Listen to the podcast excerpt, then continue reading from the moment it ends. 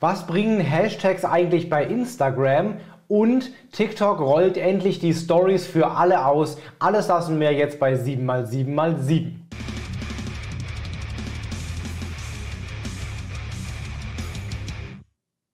Hi, mein Name ist Felix Beilharz. Willkommen zu 7x7x7, den wöchentlichen Online-Marketing-News. Du bekommst jetzt wie jede Woche, außer den letzten beiden Wochen, da war ich im Urlaub, aber ab jetzt wieder jede Woche in circa sieben Minuten die sieben wichtigsten News aus den letzten sieben Tagen und verpasst nichts mehr, was im Online-Marketing so Wichtiges passiert ist.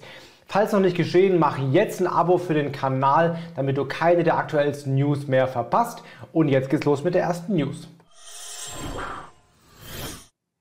Hashtags bei Instagram sind eine sehr, sehr umstrittene Frage. Äh, wie viele, wann, ob überhaupt und so weiter. Und da hat sich jetzt der CEO Adam Mosseri in einem Video zu geäußert, ob Hashtags wirklich mehr Views bringen. Er hat gesagt, Hashtags helfen erstmal grundsätzlich Instagram, den Content richtig einzuordnen und dann zum Beispiel auch äh, die richtige Ausspielung äh, hinzukriegen oder auch Ausspielung auf den Hashtag-Seiten natürlich äh, zuzuordnen. Von daher ist das schon nicht schlecht.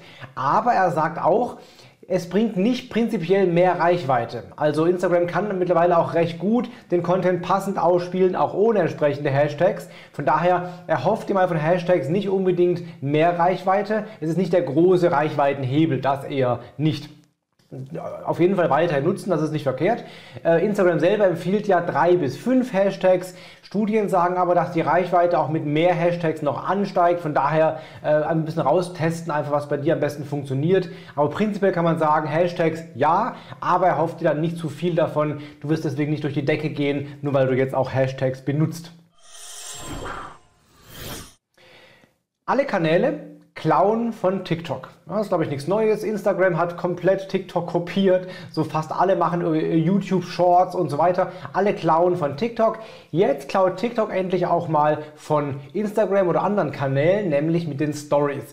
Die wurden letztes Jahr im August, August 2021, erstmalig vorgestellt. Dann liefen Experimente und Tests. Und jetzt ist es so, dass tatsächlich für alle Kanäle die Stories ausgerollt werden. Ich habe sie bereits. Wer es noch nicht hat, es kommt auf jeden Fall jetzt demnächst bei TikTok die Stories. Alles ähnlich wie bei Instagram. Du machst eine, einen Inhalt, der nach 24 Stunden wieder verschwindet, kannst ihn gestalten, schön machen und so weiter. Also zwischen deinen normalen Videos eben auch aktuelle quasi Live-Inhalte ähm, kann man da auch noch posten. Ob die wahnsinnig viel bringen werden, werden wir sehen. Die Frage ist vor allen Dingen auch, ist das wieder ein kleiner Todesstoß für Instagram, ja, weil viele eben für Stories noch zu Instagram rübergewechselt sind, aber eigentlich TikTok vielleicht lieber haben. Wenn sie jetzt da auch Stories haben, bleiben sie vielleicht gleich da. Was ist da deine Meinung zu? Glaubst du, dass ähm, die Stories bei TikTok jetzt Instagram wirklich schaden werden und noch mehr User und Userinnen zu TikTok rüberziehen? Schreib mir in die Kommentare, was dazu deine Meinung ist. Twitter führt Professional Accounts für alle ein. Auch das war ein Feature oder eine Funktion, die über längere Zeit getestet wurde und immer mit mehr Nutzern dann ausgespielt wurde und jetzt aber auch für alle User verfügbar ist. Professional Accounts kannst zum Beispiel jetzt deinem Kanal eine Kategorie zuweisen, was du bist, ne, zum Beispiel Agentur.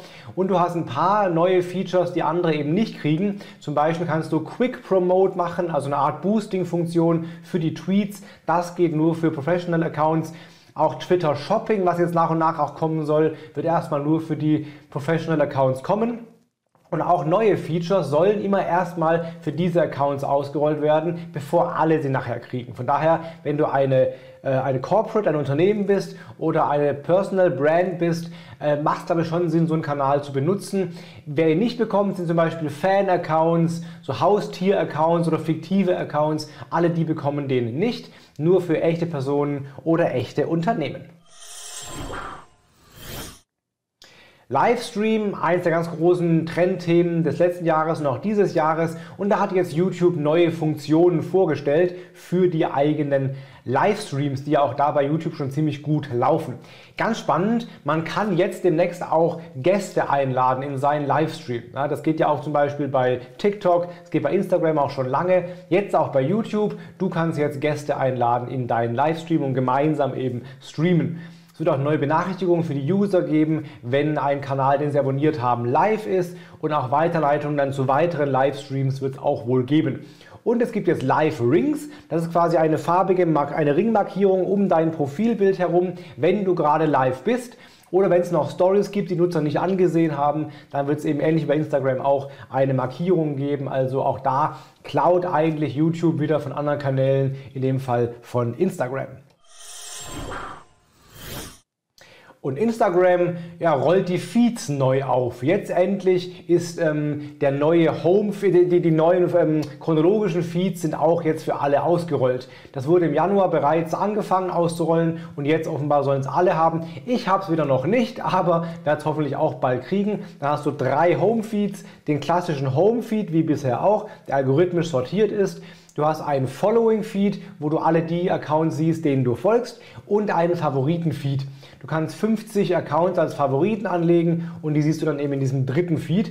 Die letzten beiden, Favoriten und Following, sind dann eben quasi chronologisch sortiert oder andersrum chronologisch sortiert, also immer die neuesten automatisch nach oben. Von daher weniger Algorithmus-Einfluss, mehr Einfluss von Aktualität dann macht es immer wieder Sinn, mehr zu posten, regelmäßiger zu posten, um halt in diesen Feeds eben wieder oben aufzutauchen. Von daher gute Möglichkeiten auf mehr Reichweite, auch wenn der Algorithmus deinen Kanal vielleicht nicht so lieb hat oder dich generell nicht so gut ausspielt. In diesen beiden chronologischen Feeds vielleicht schon. Und offenbar sollen auch äh, die Accounts, die als Favorit markiert sind, auch im normalen Feed, im Home-Feed mehr ausgespielt werden. Es gibt noch einen kleinen Test, der gerade läuft. Instagram testet offenbar einen äh, All-in-One-Feed quasi, wo alles in einen einzigen Feed reinläuft, der dann offenbar dem For You-Feed bei TikTok ähneln soll, also jede Menge Feed-Updates bei Instagram. Du hast eine wunderbare Landingpage angelegt für SEO-Zwecke, aber trotzdem rankt für das Wunsch-Keyword nicht diese Seite, sondern es rankt die Homepage, die Startseite. Was machst du? Dazu hat sich jetzt John Müller von Google geäußert, was man tun kann. Das liegt erstmal offenbar dann daran, dass Google die Homepage als besser passendere, besser passendere Seite ja, äh, ansieht als deine eigentlich gewünschte URL, deine Unterseite. Das ist aber oft ja nicht von dir gewünscht. Da hast du jetzt zwei Optionen, was du machen kannst. Du kannst den Content-Schnipsel, der offenbar das Ranking der Startseite auslöst, von der Startseite entfernen. Dann rankt die wahrscheinlich nicht mehr oder schlechter. Ob aber dann automatisch die andere Seite nachrückt, ist ungewiss. Von daher die Gefahr ist, dass du dann gar nicht mehr rankst für das Keyword. Besser wahrscheinlich die Option, dass du einfach die URL, die du zum Ranken bringen willst, intern besser verlinkst. Also der mehr Links gibst, auch gerne ein Link von der Startseite, dass Google eben die beiden Seiten irgendwann tauscht. Das ist die bessere Möglichkeit und mit guten Chancen auf das Ranking für die richtige URL. Und der Tooltip der Woche geht auch um das Thema SEO, nämlich was passiert, wenn du ein Keyword hast, hast zwei Keywords und du überlegst dir, kann ich das mit einer einzigen URL abdecken oder muss ich dafür zwei URLs anlegen? Also wie ähnlich sind denn die beiden Keywords? Das kannst du mit dem SERP Overlap Tool mal ein bisschen analysieren und äh, so ein paar eine Idee finden dafür, wie Google das einschätzt. Das Tool, du gibst einfach zwei Keywords ein. Das Tool zeigt dir an, wie ähnlich sich die Rankings, die Google Top 10 für diese beiden Keywords sind. Wenn 9 von 10 Seiten genau gleich ranken, ist offenbar für Google das gleiche Keyword, du kannst es mit derselben URL abdecken. Wenn aber da völlig verschiedene Seiten ranken, wirst du auch wahrscheinlich zwei verschiedene Seiten dafür anlegen müssen und optimieren müssen. Dabei hilft dir eben das Tool bei der Entscheidung, ob du eine oder zwei Seiten für zwei Keywords brauchst. Das waren die sieben wichtigsten News der letzten sieben Tage. Wenn es dir gefallen hat, wie immer, lass gerne jetzt ein Abo da, lass einen Daumen, lass ein Like da, lass ein Herz da, was auch immer. Und dann freue ich mich, dich wiederzusehen am nächsten Sonntag um 17 Uhr mit den dann nächsten sieben News der dann letzten sieben Tage. In diesem Sinne, hab eine gute Woche, hau rein, bleib gesund, dein Felix Beilharz.